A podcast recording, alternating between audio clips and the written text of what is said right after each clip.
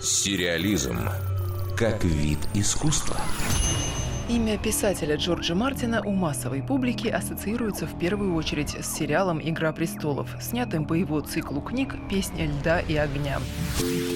Но и другие его произведения уже не первое десятилетие привлекают кинематографистов и экранизируются, просто не завоевывают столь оглушительного успеха. Кинематографисты все не сдаются и на успех этот надеются. Сейчас, например, идет работа над сериалом по повести «Ночной полет», также известный как «Летящий сквозь ночь». В центре сюжета команда космического корабля, которая отправляется в дальнюю экспедицию. Их миссия – встреча с загадочными древними существами. На пути к цели на корабле начинается начинает происходить что-то неладное, и не последнюю роль в этом играет искусственный интеллект звездолета. Кажется, нечто такое мы уже видели много-много раз. Но давайте не забывать, что повесть вышла почти 40 лет назад, а сериальная адаптация не обязательно должна быть дословной и может сместить некоторые акценты.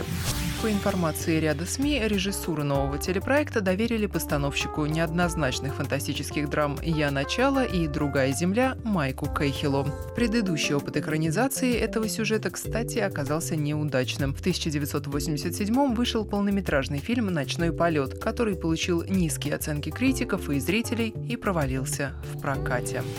Что же касается самого известного детища Джорджа Мартина, то в сети сейчас обсуждают уловки, на которые пойдут во время съемок «Игры престолов». Создатели сериала объявили, что снимут сразу несколько финалов для последнего сезона. Нет, у зрителей не будет возможности выбрать понравившийся. Официальная концовка будет всего одна. Дополнительные финалы нужны, чтобы запутать хакеров, которые сливают сценарии, и папарацци, которые тайком делают фотографии съемочного процесса.